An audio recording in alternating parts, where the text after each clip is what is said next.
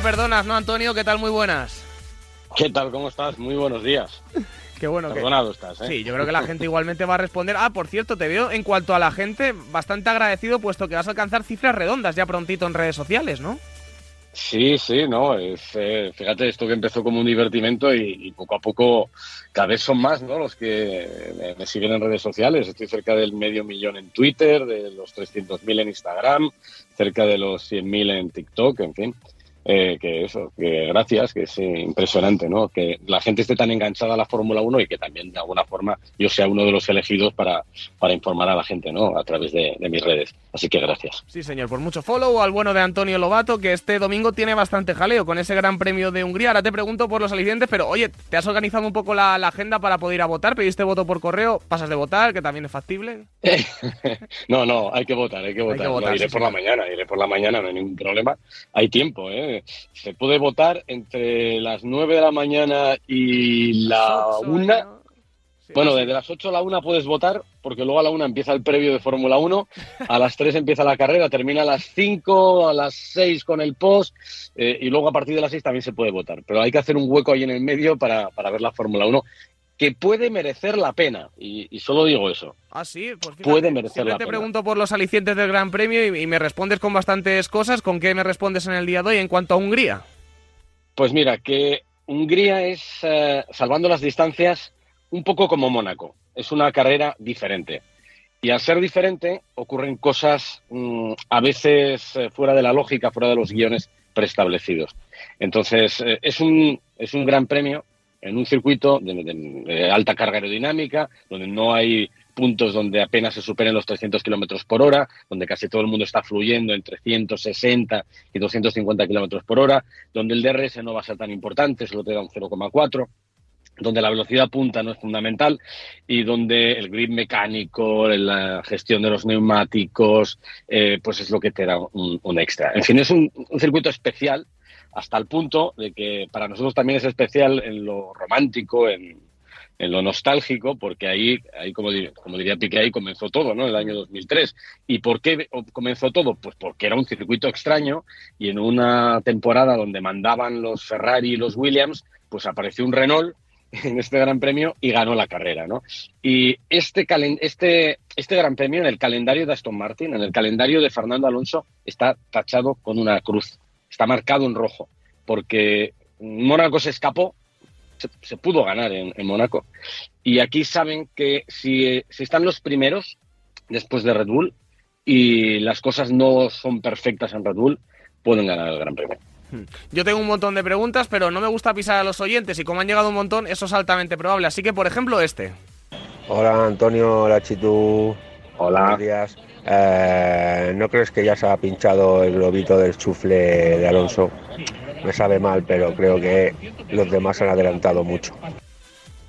Bueno, es que esto es, es algo que yo ya he explicado después del último Gran Premio. De hecho, en el vídeo que hago siempre en YouTube a través de Soy Motor, eh, yo dije, se acabó el suflé, eh, preguntando preguntándoos a vosotros realmente qué es lo que pensabais, porque yo tengo mi, propia forma de pensar. Para mí, eh, yo creo que la, clave está en saber qué es el suflé, qué es el suflé para, este oyente, qué es el suflé para mí, qué es el suflé para, para mucha gente. De hecho, hicimos una encuesta eh, y, dentro de la encuesta preguntábamos, ¿ser campeón del mundo? Casi nadie cree que, Fernando pueda ser campeón del mundo este año, hay que ser un poco soñador.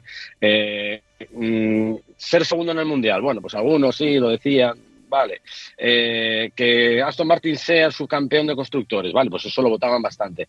Y luego, la gran mayoría decía, para mí el soufflé es ganar la 33. Y eso no está pinchado ni muchísimo menos, eso puede ocurrir, no es fácil y cada vez es más difícil porque hay más gente que, compite. Pero, eh, a ver, yo creo que no, no, nos podemos eh, acostumbrar a, lo que ya tenemos y decir, bueno, esto es una porquería, esto no sirve de nada, qué pena. No, no, es que está ahí. Es que Aston Martin puede ganar alguna carrera este año si, si Verstappen o Red Bull cometen un error o si tiene un, bueno, si tienen algún problema en algún gran premio específico. Pero eh, es que para mí el sufle es que Aston Martin ha dado un salto mortal con doble tirabuzón del año pasado a este y, y, ha hecho un coche que es rápido y que el año que viene puede ser todavía más rápido. Y entonces, para mí el suflé es un suflé a medio, a medio plazo. Eh, que a lo mejor este año pillamos algo, es posible. Pero yo creo que el objetivo de Aston Martin y de Fernando está puesto en 2024. Pero esto es construir el suflé. Seguimos construyendo el suflé y el suflé sigue estando ahí. A ver si lo podemos alimentar con algún podium, por ejemplo, este fin de semana. Más mensajes que han llegado al 628 26 90 92. Buenos días, Radio Marca. Buenos días, Lobato. Buenos días. ¿Qué crees que puede ocurrir aquí en el circuito talismán de Fernando, en Hungaroring, donde todo comenzó? Y espero que nunca acabe. Un saludo. Pues, eh, a ver, primero, circuito talismán entre comillas, porque Fernando ganó en el 2003, eh, pudo ganar en el 2006, pero ya os acordáis todo de la famosa historia de la tuerca. Talismán porque en el año 2021 hizo una defensa bestial eh, a Luis Hamilton que le valió la victoria a su compañero de equipo, pero al, fin y al cabo, sí, el año 2003 es donde empezó todo, pero hace más de 7.000, creo que lo conté, son 7.200 y pico días desde esa victoria, ¿no? No ha vuelto a ganar en, en este, en este Gran Premio. Pero, ¿qué puede ocurrir? Lo que yo contaba un poco antes. Es un circuito diferente, es un circuito de alta carga, es un circuito donde se van a primar las virtudes que tiene Aston Martin y no se van a potenciar los defectos como ocurría en, Silverstone o como ocurría en Austria. Es decir, y enlazando con el oyente anterior que decía, se terminó el suflé. No, es que el suflé eh, en circuitos como, como Red Bull Ring o en, circuitos como Silverstone, el suflé se viene un poco abajo. En circuitos como un Ring, pues igual el suflé se infla. Y luego iremos a Spa y volverá a desinflarse porque no le vienen muy bien las rectas, las zonas de res larguísimas y tal. Pero volveremos más tarde, iremos a, a Singapur entonces en Singapur el suflé volverá a inflarse. ¿no? Entonces, bueno, pues aquí, insisto, había tres grandes premios marcados en rojo. Mónaco, Hungría y Singapur. Vamos al segundo. En el primero estuvimos cerca y nos lo pasamos bien. Todo eso en cuanto al nano y en cuanto a Sainz Lobato, ¿cómo le viene esta prueba? Porque yo estoy muy pendiente de que cuanto antes levante cabeza, porque no me gustaría que cayera una espiral provocada por sanciones, el trato con la escudería, los compañeros, y eso solamente se puede conseguir con una carrera buena, con un carrerón. Bueno, el año pasado hizo una buena carrera, eh, clasificó segundo. Yo creo que es un circuito que también le puede venir bien a, Carlos, que se puede sentir muy cómodo. Y, el año pasado, con permiso de, Verstappen, que, que, fue insultante lo que hizo, no sé si lo recordáis, pero eh, salió décimo en parrilla en un circuito donde presuntamente no se puede adelantar, eh, consiguió ganar la carrera, incluso permitiéndose el lujo de hacer un trompo. O sea, tremendo. Eh, pero Ferrari estaba ahí, sobre todo Ferrari con Carlos, porque en el caso de Leclerc Ferrari hizo una pifia estratégica que, dañó mucho al monegasco. Pero bueno, yo, quiero ver la progresión de, Ferrari, que, sí es verdad que en el último Gran Premio fueron de más a menos y yo no entiendo muy bien qué es lo que hicieron para, conseguir un resultado tan, tan pobre, pero eh, me da la sensación que, Ferrari sí está mejorando y que llegará un momento en el que todo estará en su sitio, no habrá errores estratégicos, tendrán un poco más de confianza, serán un poco más atrevidos y, estarán ahí en la batalla. de hecho, pues una de mis eh, dudas es dónde va a estar Ferrari en este Gran Premio. Yo espero que estén bien. Eh, ya sabemos eh, que con la igualdad que hay ahora mismo entre Ferrari, Aston Martin, Mercedes, McLaren, van a ir bailando Gran Premio a Gran Premio y es casi una sorpresa para nosotros y para ellos qué es lo que va a ocurrir en cada Gran Premio. Así que habrá que ver mañana viernes en los libres qué es lo que pasa y, y a ver qué pasa luego en la clasificación. Que por cierto, clasificación que tiene cambio Mm, digamos, de formato. Más que cambio de formato, es experimento. Eh, lo quisieron probar en, en, Imola, pero el Gran Premio de la Emilia Romagna no se disputó y se va a hacer aquí. Es decir, se clasifica Q1 con neumático duro, Q2 con neumático medio, Q3 con neumático blando. Eh, tiene que ser así. Y vamos a ver cómo funciona este, este experimento, a quién beneficia y a quién perjudica. A mí me da la sensación que va a perjudicar a los, a los pequeños, que van a tener más problemas para, para poder colarse. Pero bueno, lo van a probar por, por primera vez y es, una, es la única novedad así de, de, norma que, que tenemos en este, en este Gran Premio. Nos da tiempo otra nota de audio de un oyente, venga. Ya te pregunté hace unas semanas por el debate entre el Gran Premio de Barcelona y Madrid y ahora que parece que se va a oficializar el de Madrid, tengo otra pregunta. esto incluiría un circuito urbano más. Y creo que aunque gana espectacularidad de cara al aficionado, pero de cara, de cara al aficionado por el evento en sí, pero de cara al espectáculo automovilístico, menos adelantamientos, no sé, los circuitos clásicos me parecen más, más atractivos. ¿Y a ti?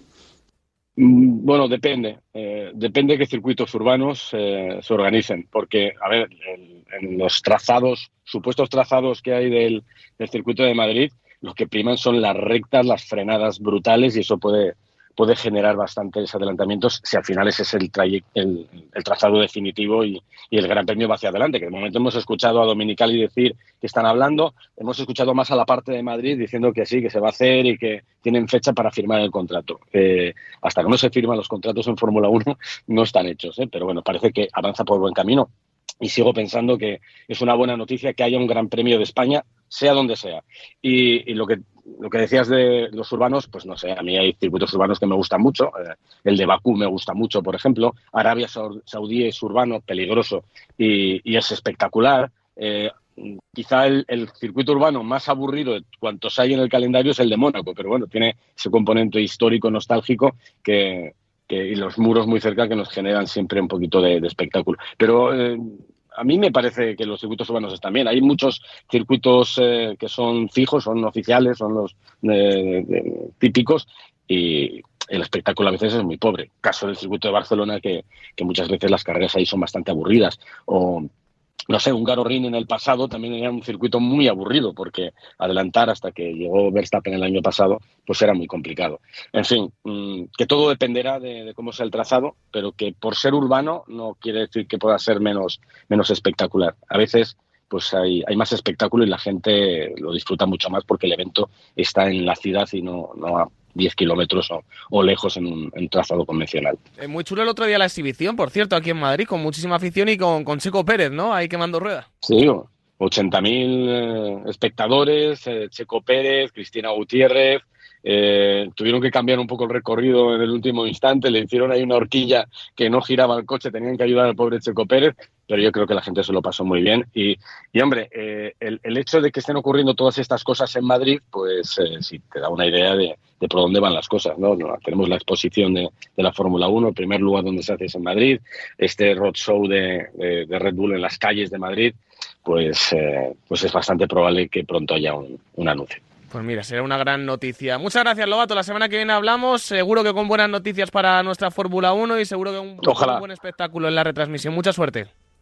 Venga, un abrazo fuerte. Abrazo fuerte para nuestro experto Antonio Lobato. En la Fórmula 1 quedan 10 minutos para que llegue David Sánchez para despertar a San Francisco, así que los vamos a aprovechar aquí en la sintonía de A Diario.